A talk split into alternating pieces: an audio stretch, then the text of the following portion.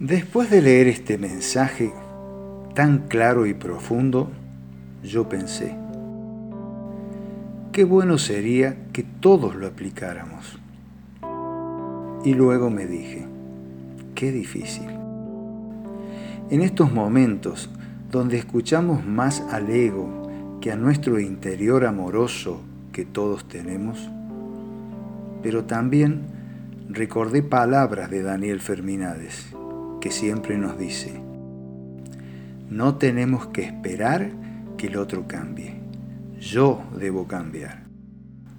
Entonces, hermano, manos a la obra.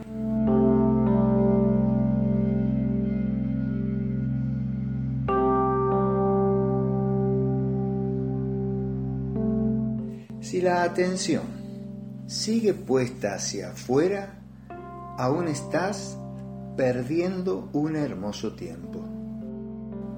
Cuando seas capaz de revertir ese proceso, ahondarás en todo lo que sos. Podrás ponerte frente a frente con tus defectos. Tendrás la calma suficiente para tomar decisiones que hoy pueden parecerte sin sentido. Irás descubriendo tu conciencia que como una hermosa flor de loto abrirá todos sus pétalos. Y así sentirás la alegría y la paz de ser uno con la creación.